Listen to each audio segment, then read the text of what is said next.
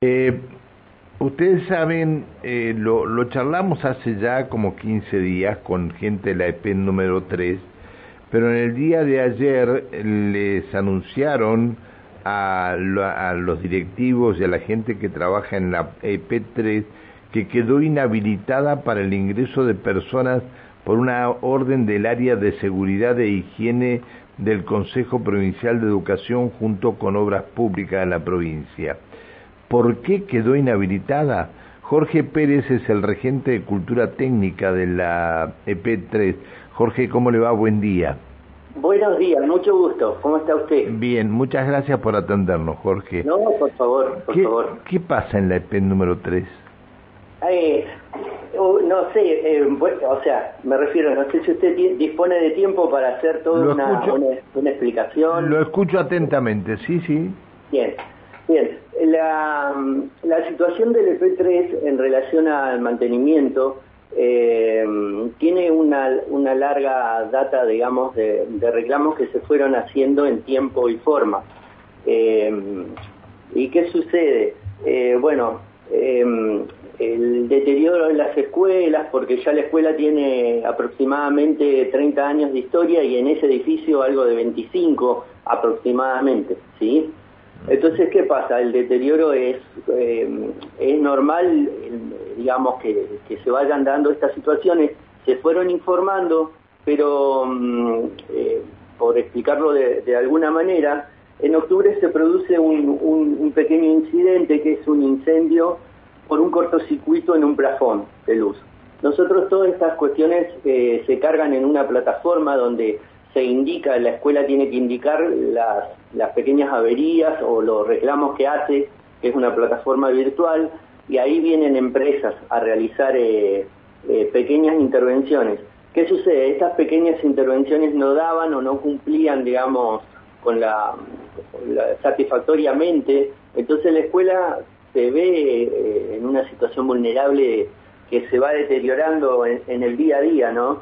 Entonces, eh, ese incidente que pasó con el plafón de luz, eh, ya como esto fue aproximadamente en octubre del año pasado, entonces nosotros como el equipo directivo eh, decide suspender las actividades por una cuestión eh, básica de, de, seguridad. Entonces ahí, en ese momento, a raíz de eso, nos reunimos con dirección de técnica, sub supervisión, directores de mantenimiento escolar y también, como bien mencionaba usted, dirección de seguridad e higiene de la provincia.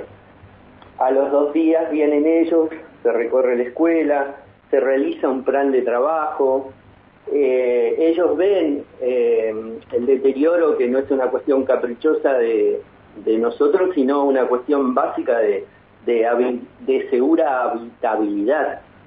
Entonces se recorre la escuela, eh, ven el, el, problema, entonces ahí aproximadamente eh, nos hacen como un plan de trabajo, el cual obviamente nosotros aceptamos porque nosotros queríamos eh, que la escuela esté en condiciones, que es lo que cualquier cualquiera de nosotros necesita y, y, para el normal funcionamiento. Entonces eh, se decide, ellos nos proponen dos etapas. Se revisa en la primera etapa eh, la, toda la, parte eléctrica de la escuela. Eh, como ustedes saben, las escuelas técnicas tienen taller y teoría, lo cual comple complejiza la situación porque hay instalaciones trifásicas, hay mucha maquinaria. Bueno, en resumidas cuentas, se logra reparar eh, en la, la parte más si se quiere, más, más liviana. Y después está una etapa más compleja, ¿no? Eh, que va a llevar más tiempo y ellos no nos proponen que, que nosotros eh, terminemos el ciclo lectivo 20, 2022 con el compromiso, con el compromiso de que nos, nos iban a realizar toda esta etapa más compleja y más pesada durante, eh, digamos, el receso para eh, un buen inicio del 2023. Jorge, buen día. Alejandra Pereira te saluda. ¿Cómo va? Buen día. Buen día. Eh, digamos, eh, teniendo en cuenta ¿no? el tema de la complejidad operativa de una escuela técnica, este, las trifásicas y todo lo que comentaba, eh, la situación esta se suscitó en octubre del 2022. Estamos en marzo del 2023, cinco meses, un poquito más, un poquito menos. Eh, eh, perdón, eh, me, puede dejar continuar, por favor? Y después me hace la pregunta que quiere. ¿Le parece? Sí, sí, continúe. Bueno, entonces en esta segunda etapa se termina el, el ciclo lectivo donde se realizan como reparaciones a, digamos, tapando ese parchecito para que podamos concluir el ciclo lectivo y se comprometen a realizar, por ejemplo, en esta etapa más, más donde no va a haber eh, clases, digamos, en, vacaciones, digamos, ellos tenían el compromiso de em, eh, reparar los baños, reparar pisos, reparar techos, iluminarias que habían quedado en la parte de afuera y la obra de gas, que ahí es donde tenemos el, el cuello de botella, ¿no? Entonces, eh, ellos realizaron, repito, dirección de técnica, supervisión, directores de mantenimiento escolar, porque nosotros mantuvimos reuniones con ellos, dirección de seguridad e higiene. Entonces, eh, se realizó, como le digo yo, eh, digamos, la reunión con ellos y se comprometieron. luego, ¿qué pasó? Terminaron las clases, llegó enero y las obras de se fueron realizando, sí, se fueron realizando la obra de pisos, algunos de techos. Nosotros nos presentamos, eh, eh, cabe destacar que nosotros los directivos hacemos guardias en enero, ¿sí? nos vamos turnando para hacer guardias. Nosotros veíamos que se iban realizando las obras, pero veíamos que eh, la de gas no. Llegó febrero, se presentan, nos presentamos todos los docentes de manera formal el 6 de febrero, se da comienzo al ciclo lectivo 2023. Nosotros vemos con gran preocupación que se hicieron varias obras, muchas de ellas, pero la obra de gas no comenzó. Nosotros llamamos a una reunión obligatoria para el día 8 de febrero eh, con los docentes y se resuelve garantizar las mesas de exámenes y las clases de consulta para que los chicos puedan concluir el 2022. Eh, discúlpame, Jorge, un minuto. Eh, no. Está bien, eh, la historia es larga, lo cierto es que no hicieron lo que tenían que hacer y estamos ante una situación complicada.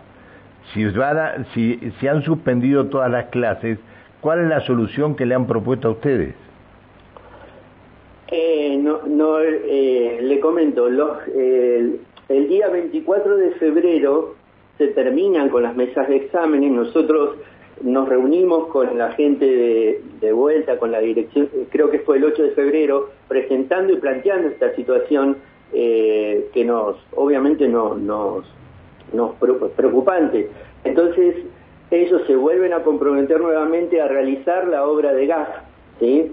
Eh, eh, y entonces nosotros eh, el director y el vicedirector son los que pueden entrar a la escuela, o sea, entrar a la escuela a abrir alguna Nos encontramos, nos encontramos a hoy 10 de marzo.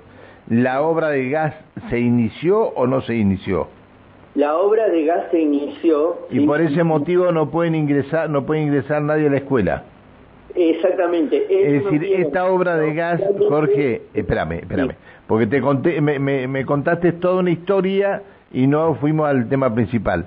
Esta obra de gas es la que tendrían que haber hecho en, en el receso escolar. Exactamente. Y no la hicieron. Exacto. Bien. Incumplimiento total de todo, como siempre y en todos los establecimientos. Gracias, Jorge, por atendernos. Muy amable. Que siga bien. Hasta, Hasta luego, Jorge. Es decir, fundamental si dieron una, no, no, hicieron la obra. No me respondió al final. No, no, no hicieron la obra y estamos así. Con los chicos fuera de la escuela no puede ingresar nadie a la escuela porque todavía no empiezan con la obra principal que tendrían que haber hecho en todo el, en, en todo el receso escolar. Ay Dios, 7.55 en la República Argentina.